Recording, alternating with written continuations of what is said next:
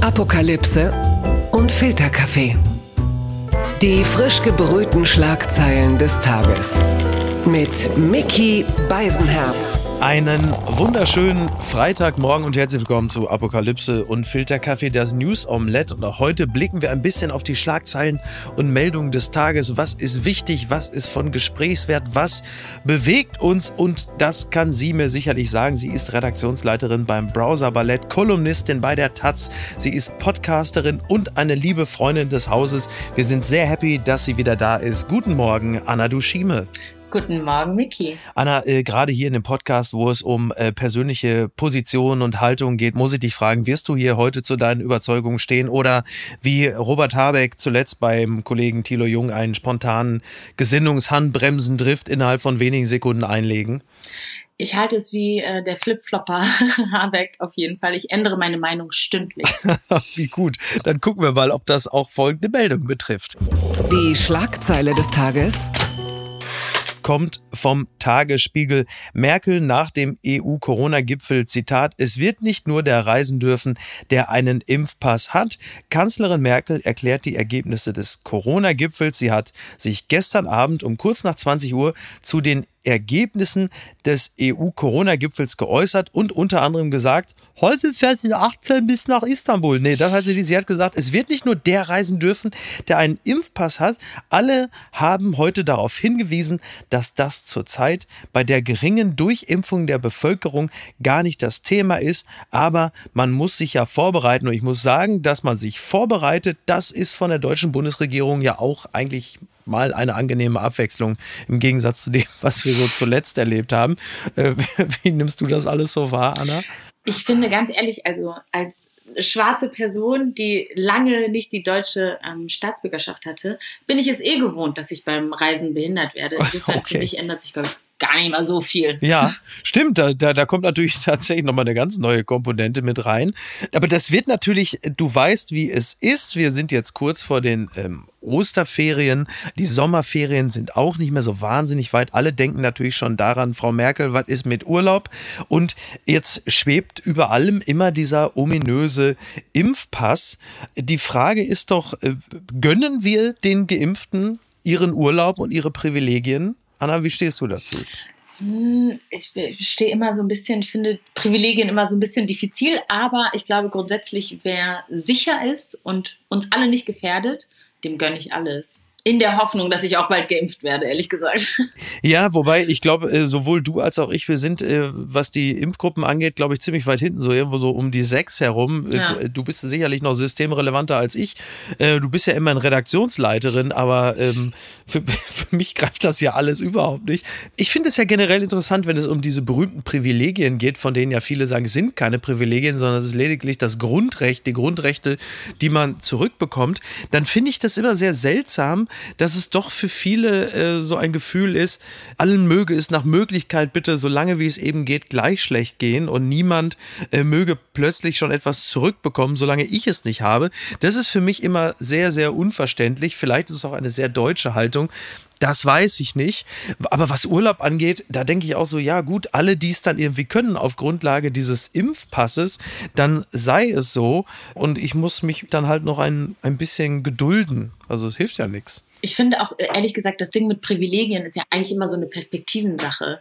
Also manche Sachen sehen aus wie Privilegien aus einer bestimmten Haltung heraus ja. und andere Sachen sehen aus wie Grundrechte aus einer anderen Haltung heraus. Insofern, aber ehrlich, ich gönne jedem den wohlverdienten Urlaub wenn er oder sie uns dann eben halt nicht gefährdet. Insofern. Ich bin da so eher laissez-faire. Genau, bei mir ist es tatsächlich auch ähnlich. Es wird interessant sein, weil natürlich in der EU gibt es ja sehr viele klassische vom Tourismus lebende Länder und die haben natürlich ein Interesse daran, dass sie genau das wieder aufnehmen können. Und da ist sicherlich so etwas wie ein Impfpass schon mal nicht schlecht, dass zumindest eine gewisse Anzahl an Touristen wieder wird reisen können. Und dann gibt es ja unter anderem aber auch noch das Modell der Tests. Also du hast eine gewisse Teststrategie und auf dieser Grundlage kann man natürlich dann auch reisen. Das heißt, du hättest also quasi als, als harte Evidenz Evidenz für Reisetauglichkeit die Impfung und dann hättest du natürlich auch einfach noch ein engmaschiges Testen.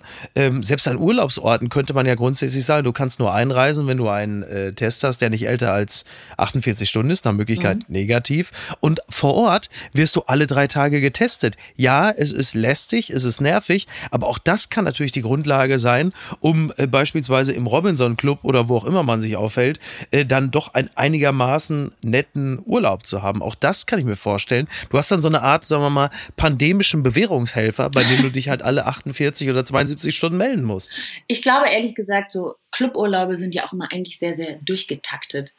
Ne? Also man hat irgendwie morgens Bauchbeine pro im Pool und dann finde ich, kann man auch irgendwie um 11.30 Uhr einen Test zwischenschieben, bevor man sich dann ans Buffet macht. Ich glaube, das lässt sich ganz gut machen. Genau, du hast komplett recht. Übrigens, der Begriff Impfdrängler, das finde ich auch so wahnsinnig seltsam. Also wir Deutschen schaffen es sogar eine globale Epidemie, so auf so das Niveau einer Buffetschlacht im Club Aldiana so runter zu sandalen, dass man den Begriff Impfdrängler hat. Das finde ich auch so, Oh Gott, oh Gott, oh Gott. Es gibt so deutsche Konzepte wie Impfdrängler, Rabenmutter und so und ja. Mehr muss man, glaube ich, dazu gar nicht sagen. Übrigens hat, äh, das wollte ich noch anfügen, bevor wir gleich zum nächsten Thema kommen. Äh, Ursula von der Leyen hat angekündigt, bis Ende des Sommers sollen 70 Prozent der EU-Bürger geimpft äh, werden können. Ich weiß nicht, ob Ursula von der Leyen jemand schon mitgeteilt hat, dass Großbritannien nicht mehr in der EU ist. ich fürchte, ansonsten wird diese Zahl kaum zu halten sein, aber wir bleiben hoffnungsvoll. Du hast ja übrigens gerade schon diese schönen neuen Begrifflichkeiten angerissen. Das begegnet uns jetzt auch hier. Sowas kann man sich nicht ausdenken. Verweilverbot in Düsseldorfer Altstadt. Länger stehen bleibt verboten. Das meldet der WDR. Düsseldorf hat ein Verweilverbot für die Altstadt und das nahe Rheinufer für die Wochenenden bis zum 14. März verhängt. Länger stehen bleiben oder sich hinsetzen ist dann nicht erlaubt. Jetzt könnte man natürlich sagen, ja, was interessiert mich Düsseldorf? Aber machen wir uns nicht vor, die alte Dummheit und auch etwas, sag mal, die bürokratische Hilflosigkeit ist zurück wir fühlen uns erinnert an das Frühjahr 2020, als man plötzlich von Münchner Parkbänken gescheucht wurde, ja. wenn man ein Buch gelesen hat. Was kommt doch alles zurück, Anna? Was siehst du da? Das habe ich mich auch gefragt. Und ehrlich gesagt habe ich mich aber auch gefragt, ob die Leute schon mal in der, weil wer schon mal in der Düsseldorfer Altstadt war, weiß, ich will sowieso da nicht so lange verweilen. Insofern, ich raff das gar nicht. Also irgendwie, und dann habe ich, als ich die Schilder gesehen habe, wie diese Verweil-Verbotszonen aussehen sollen, ja. habe ich mich irgendwie gefragt, das erinnert mich so ein bisschen auch irgendwie an Dating. Bitte gehen Sie weiter, es gibt hier nichts zu sehen, nicht zu lange stehen bleiben. Also ich sehe da ganz viele Parallelen. Ja, es ist natürlich, ist natürlich der verzweifelte Versuch, irgendwelchen Menschenansammlungen Herr zu werden, Menschen auf Picknickdecken und mhm. so. Interessant ist übrigens das Warten in Schlangen vor geöffneten Geschäften, Geldautomaten und sonstigen Einrichtungen ist vom Verweilverbot ausgenommen. Da aber würde ich sagen, da geschieht es sogar auch. Also gerade wenn man weiß, wie die Schlangen vor geöffneten Geschäften sind, das sind ja so diese berühmten 15 Minuten, wo die Leute dicht an dicht gedrängt stehen und Aerosole austauschen. Das erscheint mir äh, so nach einem Jahr Pandemiebegleitung als interessierter Laie fast gefährlicher zu sein, als jetzt irgendwelche Gruppen, die spazieren gehen oder in, in irgendwelchen Gruppen kurz mal rumstehen. Das denke ich halt auch. Also da, also, da sehe ich dann auch die Verhältnismäßigkeit nicht so ganz. Ich habe auch ein bisschen das Gefühl, dass ab und an so eine, eine Willkür irgendwie durchscheint was erlaubt ist und was nicht erlaubt ist. Und das ist eigentlich sich jeder Logik entbehrt, wenn ich ehrlich sein darf. Ja, ich bin ähm, gestern noch in Berlin durch den Mont Bijou Park flaniert und ja. da war es dann halt eben auch so. Da waren dann sehr viele Menschen. Klar, das Wetter war fantastisch. Da saßen sie dann halt auch auf Picknickdecken und ein paar Menschen haben dann äh, Basketball gespielt oder in so äh, Siebener, Achter Gruppen Fußball in so kleinen Käfigen. Mhm. Da war ich natürlich auch hin und her gerissen. Einerseits habe ich mich für die Leute gefreut, andererseits habe ich natürlich ganz viele Fotos gemacht, sie alle ins Internet gestellt und angeschissen. Das ist doch völlig klar, das bin ich der Gesellschaft schuldig. Natürlich. Aber irgendwie habe ich, nein, ich habe mich wirklich für die Leute gefreut. Das war so wie, wie so ein virologischer Fronturlaub, wo ich das Gefühl hatte, ja, klar, jetzt hat man mal so ein bisschen Pause davon. Und nach allem, was wir wissen, ist Sport im Freien nicht der große Infektionstreiber. Leider, so. muss man sagen. Also Ich würde mir wünschen, ich brauche ja. jede Ausrede, so. die ich bekommen kann, um keinen Sport zu machen. Ja. Deshalb hätte ich mich gefreut, wenn äh, Angela Merkel als erstes Sport verboten hätte. Aber gut, die Hoffnung bleibt. Ja, du merkst halt einfach im Umgang damit, es ist so wahnsinnig viel Hilflosigkeit bei den Beschränkungen. Ja. Also gerade so diese ganzen Aktivitäten im Freien, das ist ja aus virologischer Sicht jetzt wirklich vergleichsweise unbedenklich. So viel haben wir ja mittlerweile auch gelernt. Ja. Aber trotzdem ist halt einfach alles mit dem Rasenmäher verboten, weil sie natürlich versuchen, nach brutalst möglichen äh, Gegebenheiten die Mobilität im Allgemeinen einzuschränken. Die war aber, wenn man ehrlich ist, über die gesamte Zeit jetzt eigentlich nie wirklich weit unten. Die S-Bahnen waren voll, die Busse waren mhm. voll. Es hat sich eigentlich nie wirklich viel getan, weil natürlich immer noch die Büros äh, gut besetzt waren, die Leute waren unterwegs und selbst wenn sie irgendwo zu irgendwelchen Gastronomen gegangen sind, um sich was abzuholen oder im Einzelhandel Pick and Wait, also das, was eigentlich erreicht werden sollte, die Mobilität einzuschränken, hat ja dann doch am Ende auch nur bis zum gewissen Grad funktioniert. Ich habe ehrlich gesagt, also viele der Maßnahmen finde ich total sinnvoll und ich will mich da auch überhaupt nicht so querstellen. Aber ähm, diese Willkür, die ich eben angesprochen hatte, manchmal frage ich mich, ob die so einen Generator haben, wo die dann irgendwie einfach so an irgendwas drehen und dann ist es Blumenladen in Niedersachsen mit weniger als zwei Mitarbeitern und in einem Sonnendeck ja. oder so. Die dürfen dann aufmachen. Also es fühlt sich sehr, so. ist sehr random an, finde ich. Ja, das ist richtig. Das wird ja auch noch interessanter jetzt ab kommendem Montag. Spätestens, wenn sie am Mittwoch dann die äh, MinisterpräsidentInnen wieder mit Angela Merkel treffen. Mhm. Aber vorher schon preschen auch diverse Bundesländer vor. Dann sollen genau das, nämlich dann Baumärkte geöffnet werden, äh, diverse, äh, ich glaube auch manche Kulturstätten oder so, was wir ja grundsätzlich erstmal gut finden. Also es fängt jetzt langsam auch so ein bisschen an zu, zu diffundieren und es, es geht jetzt immer weiter auseinander. Also der ganz klassische Lockdown wird nicht mehr lange zu halten sein. Und jetzt geht es halt darum zu schauen, wie kann man das Infektionsgeschehen in den Griff kriegen bei gleichzeitiger, sanfter und vor allen Dingen auch regional angepasster Lockerung. Deshalb ist auch diese Inzidenzzahl 35, selbst von Angela Merkel, äh, nimmt sie davon langsam Abstand, weil sie merkt, das wird nichts mehr. Ja. Da muss man ganz ehrlich sein. Ich glaube, dass, also das hat sie ja auch gesagt und ich will ja eigentlich ungern nachplappern, aber ich glaube, dass sie da auch schon recht hat, dass wir eine gewisse Flexibilität irgendwie, also dass man einfach flexibel sein muss. Das ist jetzt gerade, glaube ich, ganz schwer vorauszusagen, so, hey, ab dann können wir das machen und so und so kann es aussehen oder so wirkt es auf jeden Fall auf mich. Genau. Und deshalb habe ich mich komplett schon darauf eingestellt, dass es flexibel und random bleiben wird.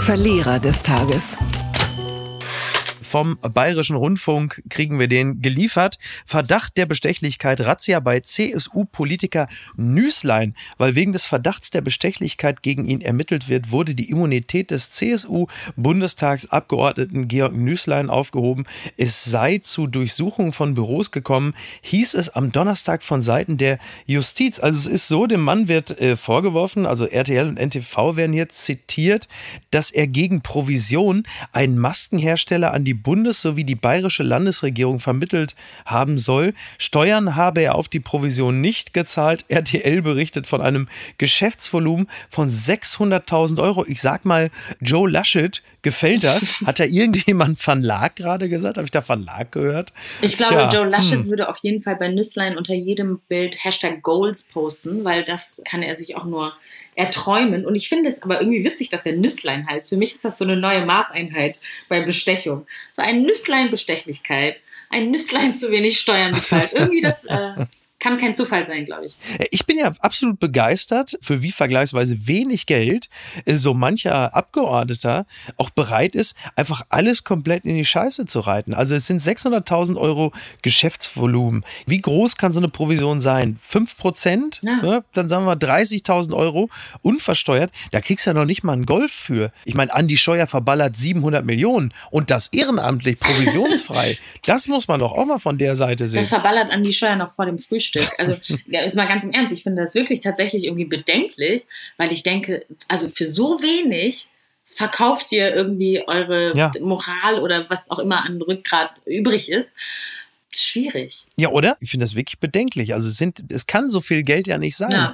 Und dafür, gut, man muss andererseits sagen, in Deutschland sind, ich glaube, wann war das, Anfang der 90er oder so, äh, ist mit Möllemann auch schon jemand zurückgetreten, weil da irgendwelche, was waren das, gefälschte Einkaufswagenchips oder so. Ja. Also gemessen daran geht das ja alles noch, aber ja. Aber ich frage mich, wenn man jetzt so Joe Laschet anguckt und äh, Nüsslein, waren diese Leute allegedly vorher schon korrupt oder ist jetzt dieser neu sich auftuende Markt irgendwie mit Masken und so weiter besonders lukrativ und wir haben es nur noch nicht geschnallt? Ich weiß es nicht. Ja, ja, du hast dann plötzlich so eine, so eine, so eine Schutzkleidungskamera, die ja. dann jetzt irgendwie äh, da unterwegs ist und sich die Taschen voll macht. Also wir müssen da mal ein, ein Auge drauf halten. Äh, vor allen Dingen muss die Schutzkleidung ja auch was taugen. Also wenn es dann am Ende so läuft wie bei Van Laak, dass die ganzen Kittel einfach reißen, das kann es ja dann auch nicht sein. Ne? Also ich hoffe, dass als nächstes der Dusch Duschschraubenmarkt ein bisschen aufgebröselt wird. Nicht nur die Masken. ja, also so wie wir momentan alle frisiert sind, wären vielleicht erstmal ein paar Badekappen ganz gut oder so, ne? Siehst du? Zack, Million-Dollar-Idee. Das gibt's doch gar nicht.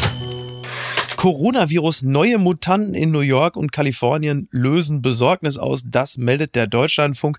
In den USA breiten sich zwei weitere Mutanten des Coronavirus aus, die ebenfalls ansteckender und aggressiver zu sein scheinen als der ursprüngliche Erreger. Äh, es ist wohl die Mutante, ich spare mir jetzt die Bs, die vor allem in Kalifornien auftritt, scheint nicht nur ansteckender zu sein als der Coronavirus-Wildtyp, sondern auch aggressiver. Eine Studie der University of California in San Francisco hat ergeben, dass die Wahrscheinlichkeit für eine Behandlung auf der Intensivstation fünfmal höher liegt als beim Wildtyp. Die Sterbewahrscheinlichkeit sei sogar elfmal höher. Das meldet die Los Angeles Times. Also ich sag mal so, zwei Varianten aus New York und Los Angeles, aggressiver und tödlicher als die bekannten. Äh, das kenne ich nur noch vom Gangster-Rap Mitte der 90er mit East Coast und West Coast. Ne? Wie bei Tupac und Biggie. Wo sind wir da hingekommen, Anna? Ich habe das Gefühl, wir können, ohne Scheiß, wir können wirklich von Glück reden, dass es nicht aus Florida kommt. Weil alles, was aus Florida kommt, ist immer tausendmal tödlicher und tausendmal gefährlicher als alles, was wir vorher gesehen haben. Insofern, ich bin sogar froh, dass es nur New York und Kalifornien ist. Spielst du da auch etwa auf dem Wendler an? Oder ist es womöglich Trump, der in Mar-a-Lago jetzt gerade sitzt und da äh, seine seine Wiederwahl vorbereitet. Was macht er eigentlich? Ähm, das weiß ich ehrlicherweise nicht ganz genau, aber ich glaube, es ist tatsächlich so, dass er sich langsam darauf vorbereitet, 2024 wieder Präsident werden zu können. Also er äh, überrollt jetzt auch die Republikaner. Aber wer etwas plant, das sind definitiv äh, seine Fans und auf die kommen wir jetzt kurz zu sprechen. Unterm Radar. Polizei warnt vor Terroranschlag. Trump-Anhänger wollen Kapitol in die Luft jagen. Das meldet NTV. Nach dem Putschversuch am 6. Januar träumen Anhänger des abgewählten US-Präsidenten Trump offenbar weiter davon, die Demokratie anzugreifen. Die Chefin der Kapitolpolizei berichtet davon, dass ein Terroranschlag auf Staatschef Biden geplant sei. Der Zeitpunkt, der angepeilt ist, sei die anstehende Rede von Joe Biden vor beiden Kongress kann man einen konkreten Termin gibt es dafür noch nicht für diese Ansprache. Also wenn Biden sich zur Lage der Nation äußert, aber es ist halt einfach absolute Vorsicht geboten. Ich glaube, ganz ehrlich, natürlich würden sie uns auch wahrscheinlich den Termin nicht nennen, wenn es ihn gäbe, wenn jetzt äh, klar geworden ist, dass diese Pläne irgendwie existieren. Ich muss sagen, ich, die Resilienz dieser ähm, Fans von Trump finde ich bewundernswert. Also das ist ja, ja. krasser als irgendwie Superfans von 90er Der Büffelmann aus dem Kapitol. ja, also das sind richtige Superstans eigentlich. Ja, das ist schon irre und das erinnert halt auch doch auch mal wieder ein bisschen daran, dass halt einfach abgesehen von der putzigen Optik, mhm. dass halt dann doch das einfach Terroristen sind. Es sind Rechtsterroristen, es sind Faschisten und sie sind äh, gefährlich. Sie sehen lustig aus, wie gesagt, der Büffelmann. Aber es sind halt einfach wirklich lupenreine Verbrecher. Und wenn die das Kapitol in die Luft sprengen wollen, dann ist das definitiv ein Terrorakt und zwar kein kleiner. Also die Situation ist halt in den USA extrem aufgeheizt und sie hat sich nicht entspannt, auch deshalb, weil die Republikaner sich nach wie vor nicht von Trump gelöst haben und ihn somit auch nach der Abwahl und auch durch das verpasste Impeachment beziehungsweise das nicht erreichte Ergebnis seiner nachträglichen Abwahl, äh, sie ihn natürlich auch legitimieren. Und dann entstehen natürlich solche Dinge zusätzlich. Und da hast du auch vollkommen recht. Also wir dürfen das gar nicht so bagatellisieren und so tun und da irgendwie unsere Späße machen, weil das sind natürlich absolut wirklich Terroristen. Und ich finde es ehrlich gesagt erschreckend, wenn ich mir vorstelle, wenn das jetzt POCs wären oder äh, Muslime, dann wäre was ganz anderes los in Amerika. Und dass das irgendwie noch so hingenommen wird, naja, schwierig. Ja, Übrigens, das noch nachgetragen. Es ist wohl so, dass jetzt Trumps Steuerunterlagen, weil du gerade noch fragtest, was er mhm. macht, das ähm, ist noch eine Meldung, die ist auch sehr frisch. Trumps Steuerunterlagen können endlich geprüft werden, meldet der Spiegel. Donald Trump hat lange zu verhindern versucht, seine Einkommensnachweise offenlegen zu müssen. Doch nun sind seine Steuerunterlagen bei der Staatsanwaltschaft in New York angekommen. Weitere Untersuchungen laufen. Anna, ich sage es, wie es ist. Jetzt könnte es eng werden für Trump. Also wenn Twitter ihm noch nicht den Account gesperrt hätte, dann wäre wahrscheinlich jetzt der Zeitpunkt. Ganz weit vorne deutscher ESC-Beitrag von Jendrik. Das könnte peinlich werden, mutmaßt das Redaktionsnetzwerk Deutschland. Schon zu Beginn der Pressekonferenz wird klar, wohin die Reise geht. Jendrik Siegwart sitzt am Mittag zwischen Plexiglasscheiben und NDR-Verantwortlichen und begrüßt sein nicht sichtbares Publikum vor dem Bildschirm mit einem euphorischen Hey! Bühne kann er schon mal. Es gibt diesen Song I Don't Feel Hate, mit dem will er zum ESC fahren und nicht nur das Redaktionsnetzwerk Deutschland sagt, das könnte möglicherweise ziemlich weit, also wir sind da nicht nur beim Impftempo ganz weit hinten, sondern halt eben auch wieder mal beim Eurovision Song Contest. Also ich sag's wie ich es empfinde, für mich ist der ESC nach dem Impfstoffbeschaffungsdebakel das endgültige Argument, sich vom europäischen Gedanken zu verabschieden. Aber das ist halt auch nur mein persönlicher Geschmack. Hast du diesen Song eigentlich gehört? Nee, weil ich dachte schon, ehrlich gesagt, dass ich den vermutlich hassen werde ja. und habe mich da eher so zurückgehalten. Außerdem, ich bin einfach über den Namen gestolpert, Jendrik. Für mich hat sich das so angefühlt wie so ein Portmanteau-Begriff aus Jan und Hendrik. Und ich habe früher als Teenager ein schreckliches Zwillingspaar gebabysittet und die hießen Jan und Hendrik. Und deshalb, das hat mich retraumatisiert. Oh. Und deshalb habe ich einfach zugemacht. Ich möchte nicht hören. Okay, verstehe. An dieser äh, Stelle möchte ich übrigens ganz herzlich den lieben Kollegen Jan-Hendrik Becker grüßen, ähm, der, der, wirklich ein ganz feiner Mensch ist und ein sehr kluger Autor. Aber wir haben ja alle unsere persönlichen traumatischen Erfahrungen. Übrigens, und er kann nichts für für seinen Namen, wollte ich sagen. Und Jan-Hendrik ist ja ein schöner Name. ja, es ist halt der norddeutscheste Name, den man sich vorstellen kann. Deswegen hat man mit Jendrik wahrscheinlich dann einfach ganz Norddeutschland in einem Vornamen zusammengebracht. Dieser Song der klingt so ein bisschen so, ist für mich so ein unangenehm gut gelaunter Ukulele-Stampfer, der so ein bisschen klingt wie die Titelmelodie von so einer 90er-Jahre-Serie, wo so Kölner Großstadt-Singles die Liebe suchen. Oder Musik für ein Produkt für Männergesundheit. Oh. Sowas in der Art. Ich bin gespannt, weil der ESC war für uns ja eigentlich immer so der Moment, wo Deutschland Europas Pinata wurde, so als Arschtrittmagnet für unsere herablassende Haltung in Sachen Finanzpolitik oder halt auch als Rache äh, dafür, was wir so alles als Urlauber ins Ausland entsenden. Äh, wobei in diesem Jahr müssen wir uns da ja keine Sorgen machen. Ne? Impfpass, ich höre dir trapsen. Also ich glaube, jedes Land, jedes Land hat das ESC-Lied, das es verdient. Und das ist jetzt unser Lied. Das müssen wir jetzt einfach mal durchstehen. Gewinner des Tages ist nicht Jendrik, sondern Markus Lanz. Ich möchte ganz herzlich gratulieren zu 1500 Sendungen Markus Lanz. Und ich muss sagen, für mich hat diese Sendung und auch der Moderator eine erstaunliche Entwicklung hinter sich gebracht. Also vom ursprünglichen Kerner-Nachfolger ja. zu meines Erachtens der wichtigsten politischen Talkshow in Deutschland und eigentlich auch zur mitunterhaltsamsten Late-Night-Show. Also ich finde, das hat sich extrem entwickelt und alle zitierfähigen Zitate, unter anderem auch von Politikern, entstammen eigentlich dieser Sendung. Ich weiß nicht, wie du das so wahrnimmst, aber ich bin erklärter Fan tatsächlich. Ich muss sagen, Chapeau schon mal dafür, dass ich komplett vergessen hatte, dass er eigentlich Kerner beerbt hat. Ich finde, das ist schon mal ein gutes Zeichen, dass er es geschafft hat, dem Ganzen seinen Stempel aufzudrücken, ja. dass man gar nicht darüber nachdenkt, wer eigentlich der Vorgänger war. Ich finde bei Lanz ehrlich gesagt oft verhält es sich so ein bisschen wie bei einem Date von jemand anderem irgendwie dabei zu sein und zuzuschauen. Auch also das, das letzte Interview, was ich im Kopf habe, ist das, was er mit Barack Obama geführt hat. Und da hat es sich angefühlt, als würde ich Mäuschen spielen bei einem speziellen ersten Date, sage ich mal. Ja, aber das ist natürlich auch eine ganz ungewöhnliche Situation. Ne? Also wenn du Barack Obama da hast, also da war dann selbst Markus Lanz äh, sah in den ersten Minuten so ein bisschen so aus, als hätte er tatsächlich seine, seine erste Sendung. Aber ansonsten, ich bewundere das, das wirklich, weil die Moderation einer solchen Sendung echt nicht leicht ist und er bewegt sich für mich eigentlich auf dem Parkett oder auf den verschiedenen Parketten ziemlich sicher und auch sehr gut informiert. Äh, das wird ja gerne mal vergessen, wenn bei Twitter jeder es wieder ganz genau weiß, wie es geht. Und oft entsteht in dieser Sendung, entstehen da wirklich sehr, sehr interessante Auseinandersetzungen. Also alleine die vorletzte Sendung, als plötzlich Alena Büchs vom Deutschen Ethikrat da saß, Karl Lauterbach und Heribert Prantl, der zuletzt sich ja sehr dadurch hervorgetan hat als Jurist, also dass er sich darüber ausliest, wie sehr uns die Grundrechte entzogen werden. Und da entspannt sich eine, eine extrem interessante und fruchtbare Diskussion. Und sowas geschieht in dieser Sendung häufiger. Äh, Lanz hat irgendwie, glaube ich, das Zaubermittel gefunden.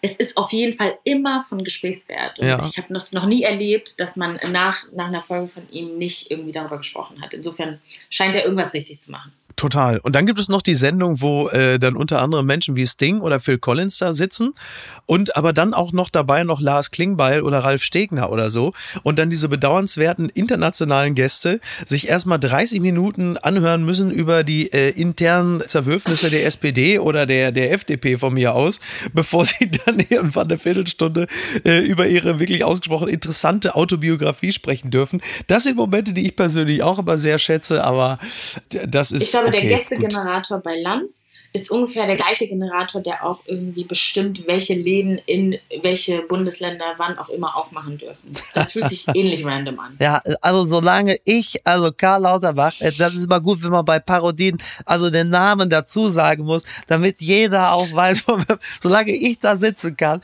ist alles, also da, also da kann ich nur verwarnen, mich nicht allzu lang. Komm, entlass mich aus dieser Parodie, wir gehen direkt weiter zu.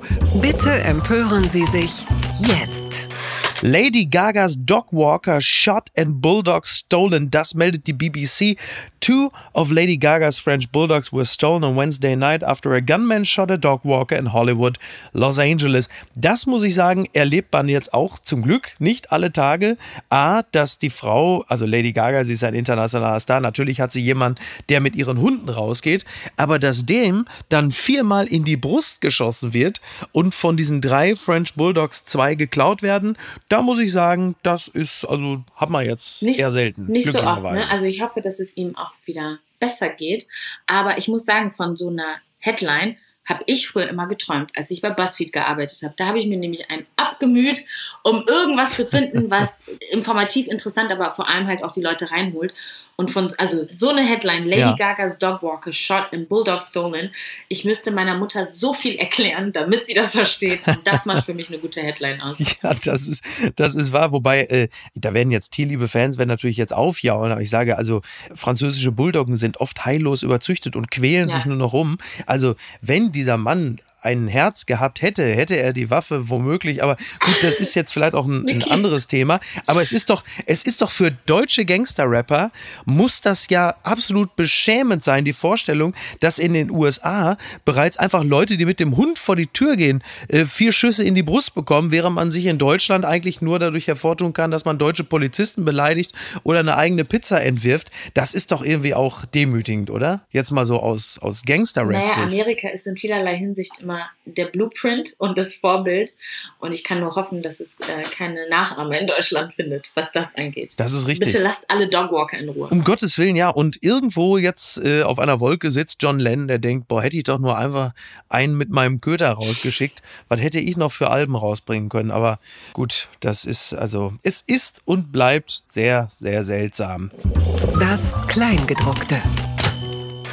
Was wir aber an dieser Stelle natürlich jetzt mal besonders groß machen wollen, ist dein neuer Podcast. Liebe Anna, 1000 erste Dates. Heute kommt er raus und äh, du bist höchstwahrscheinlich extrem zufrieden und happy mit dem Ergebnis. Ich muss dich korrigieren, er ist schon gestern rausgekommen. Oh. Aber ähm, es fühlt sich noch alles sehr, sehr frisch an. Insofern liegst du gar nicht so falsch. Ich bin sehr aufgeregt. Es hat mir sehr, sehr viel Spaß gemacht, äh, die Leute kennenzulernen. Es ist ein Podcast, wo ich Menschen kennenlerne, die ganz besondere, spannende und weirde Dates hatten.